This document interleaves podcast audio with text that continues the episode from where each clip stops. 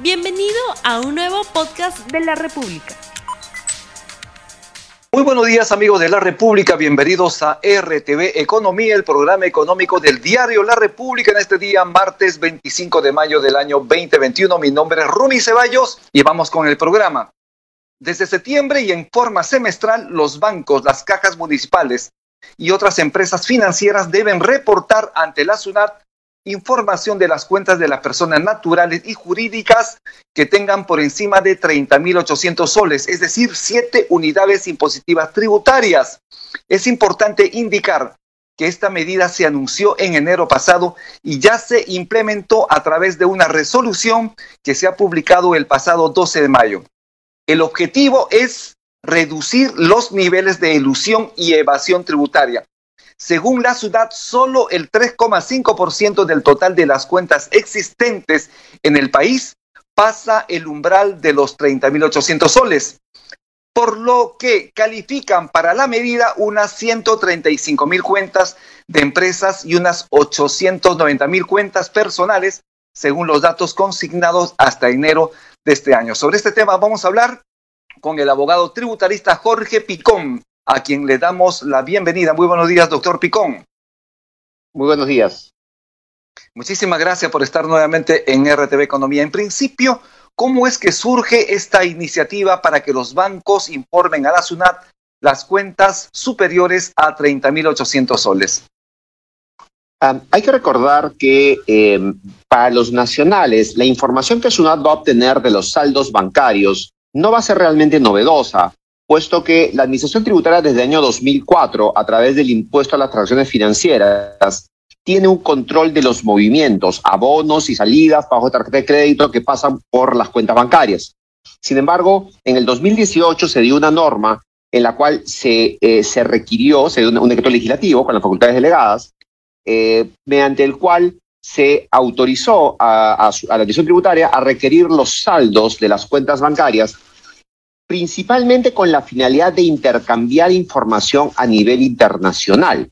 Es decir, eh, como decía, el, que, el que saldos bancarios, de, obtenga saldos bancarios de sus contribuyentes, poca información añade a la base de datos que ya tenía, pero es una información esencial para cumplir con los eh, tratados internacionales que hemos, hemos firmado con la, con la OCDE, la Organización para Cooperación y Desarrollo Económico, mediante la cual las entidades financieras de otros puntos del mundo le van a entregar a la administración tributaria los saldos que los peruanos tienen en otros países.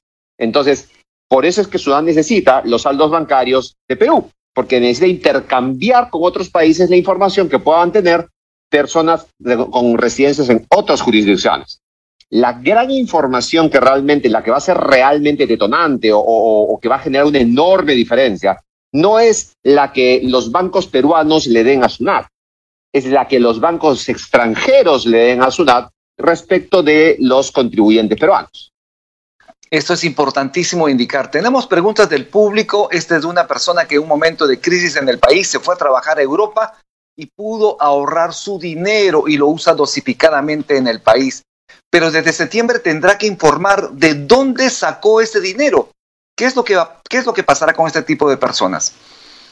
Eh, lo primero que hay que tener claro es que, bueno, si fue una persona que fue a trabajar y, y, perdió la calidad de domiciliado, porque efectivamente si uno se va a trabajar más de seis meses fuera de Perú, uno puede perder la calidad de domiciliado y por lo tanto, cuando uno regrese, no tiene que pagar impuestos por eso y simplemente puede traer su dinero.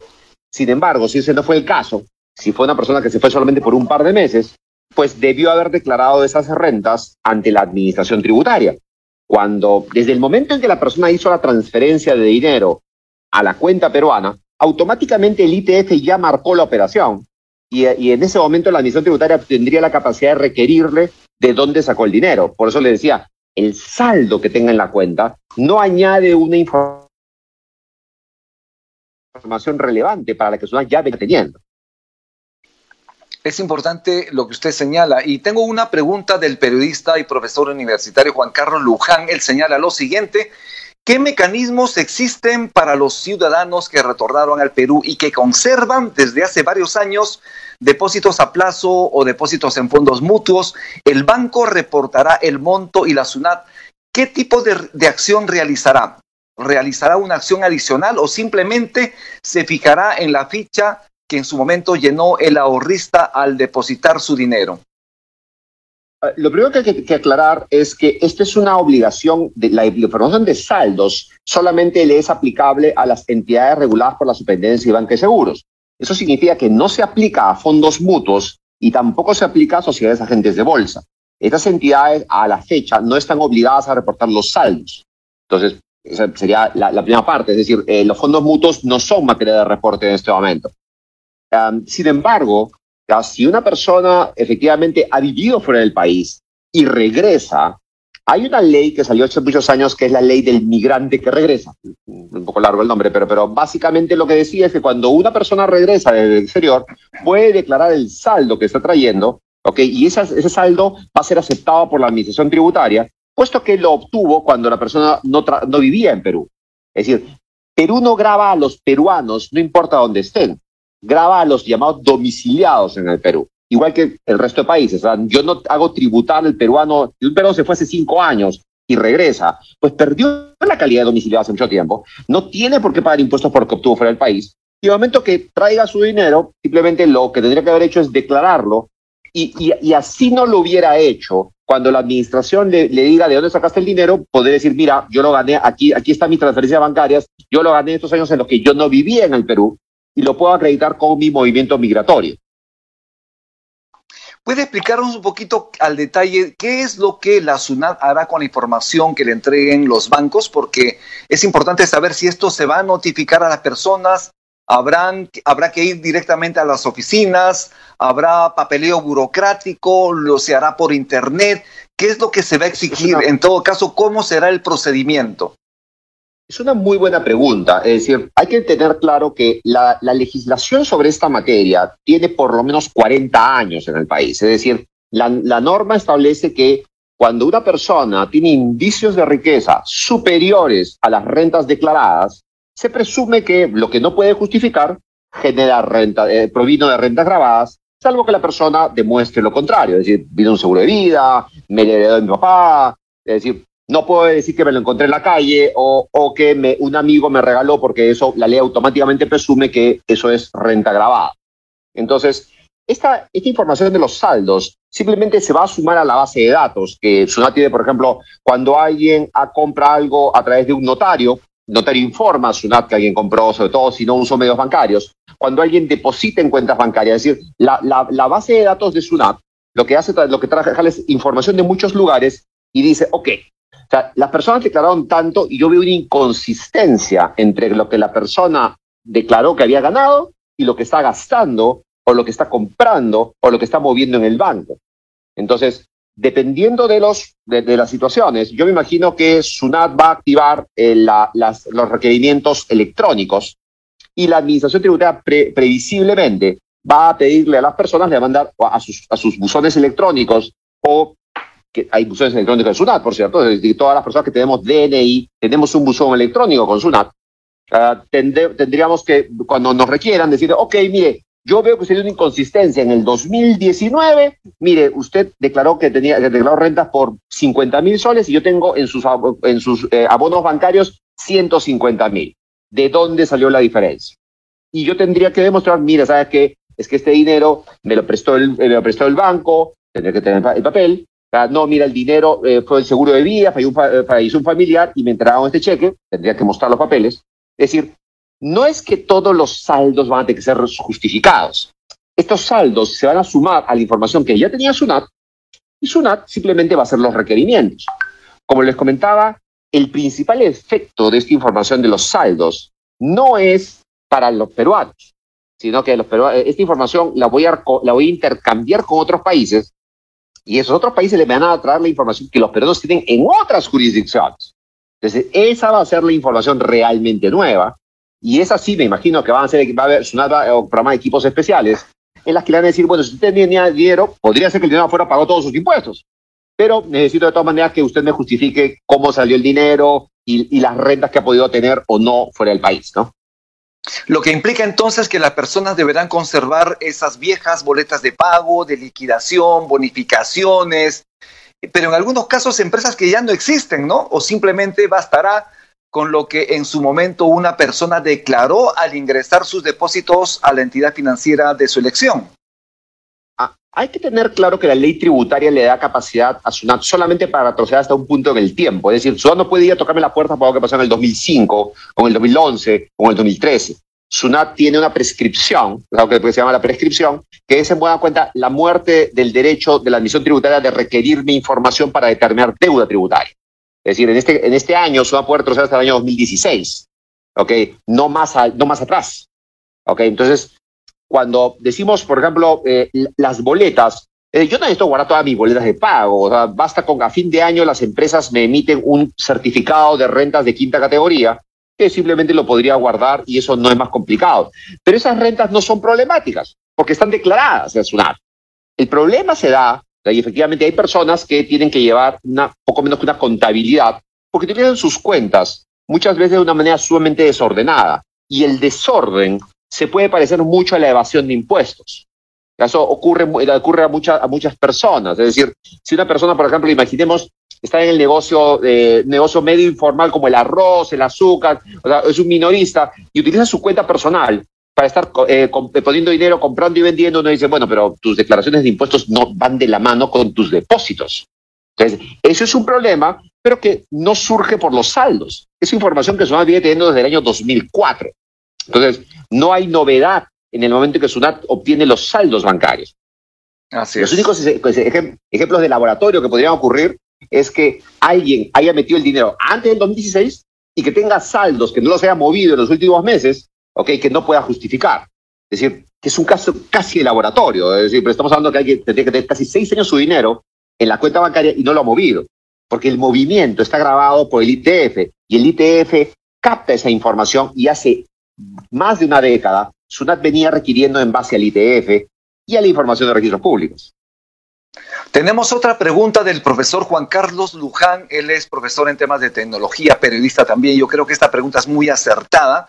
Señala lo siguiente, los jubilados de más de 80 años que subsisten sin pensión del Estado peruano, alquilando sus inmuebles sin RUC y que reciben depósitos por alquiler, ¿qué hará la SUNAT cuando el banco lo reporte por superar los 30.800 soles en sus ahorros?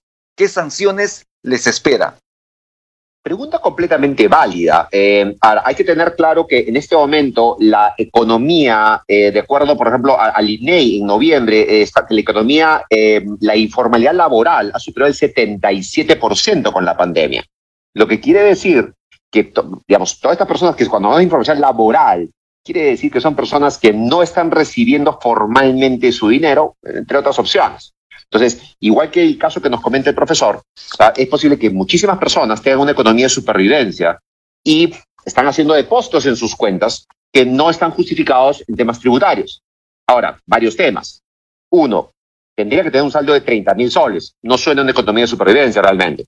Ah, dos, tendría adicionalmente que ser relevante para SUNAT, porque SUNAT, estamos hablando de que SUNAT controla más de 2 millones de contribuyentes y no tiene los medios para hacer, requerir, para hacer 100.000 requerimientos. Es decir, ciertamente va a tener que concentrar la puntería en los montos más grandes que vaya a encontrar. Es decir, no creo que vaya a llegar a 30.000 soles. Es decir, los casos que yo he visto siempre superan los 100.000 soles de inconsistencias respecto de lo que la persona ha movido y ha declarado. Entonces, eh, yo dudo mucho que la administración vaya a entrar en casos de economías de subsistencia, porque, como le comento, no es que no pueda, pero lo considero muy improbable, dado las cientos de miles de personas que, hay que no van a poder justificar esos números pequeños, que además no tendría realmente una relevancia al momento de, eh, determinar una recaudación, porque SUNAT es administración tributaria. Eso quiere decir que trata de optimizar la recaudación, sus recursos para recaudar lo más que pueda, lo que significa normalmente que presiona a los grandes montos antes que los montos pequeños independiente, eh, al, contrario de lo que mucha gente piensa que SUNAT se va contra el chiquito, eso realmente casi nunca ocurre. Esto es RTV Economía y tenemos ya los resultados del sondeo rápido que hemos lanzado al inicio del programa. La pregunta es la siguiente, ¿es pertinente que los bancos entreguen información de sus depósitos a la SUNAT? Estamos hablando de estos 30.800 soles por encima de esta cantidad. Sí, 26%, no 74%. abogado tributarista Jorge Picón, ¿qué nos puede comentar de este resultado, de este sondeo rápido en la República? La gente no quiere que les muevan, que les vean su dinero. Nadie le gusta ser controlado. Dios, creo que por eso es que SUNAT es y siempre será una entidad. Yo he trabajado muchos años en SUNAT y éramos odiados todo el tiempo y es parte del trabajo debido a que lamentablemente nadie le gusta estar controlado. Es decir, los impuestos muchas veces se perciben, sobre todo en tiempos como los que estamos viviendo hoy en día, en la que dice, yo pago mis impuestos a cambio de qué. Ah, es decir, no, no siento que el Estado retribuya mi contribución y eso es un problema, pero lamentablemente el Estado tiene que seguir, seguir avanzando y eso significa que tiene esa recaudación.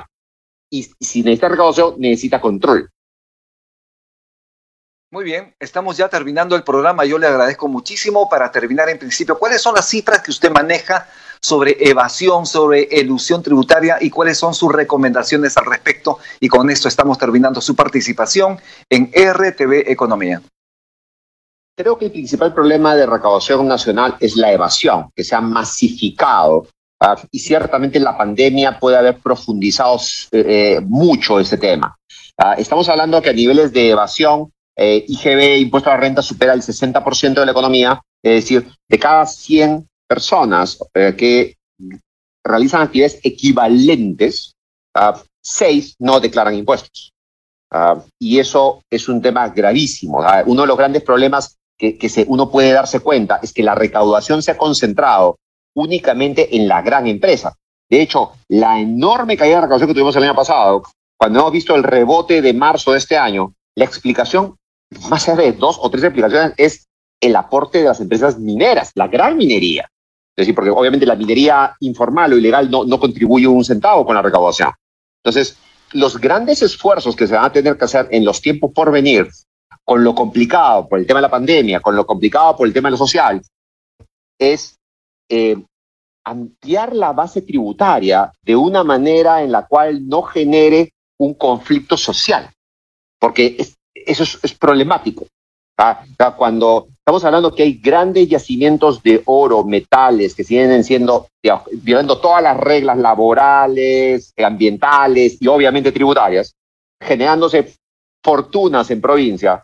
Sin embargo, a, poder atacar esa evasión requeriría algo mucho más que solo SUNAT necesitaría probablemente eh, el, el, concurso de, no sé si la policía, quizás en algún caso del ejército probablemente. Pero todos estos temas van a tener que tocarse en algún momento, porque, claro, todo el mundo dice las grandes empresas, pero las grandes empresas tienen una presión tributaria altísima.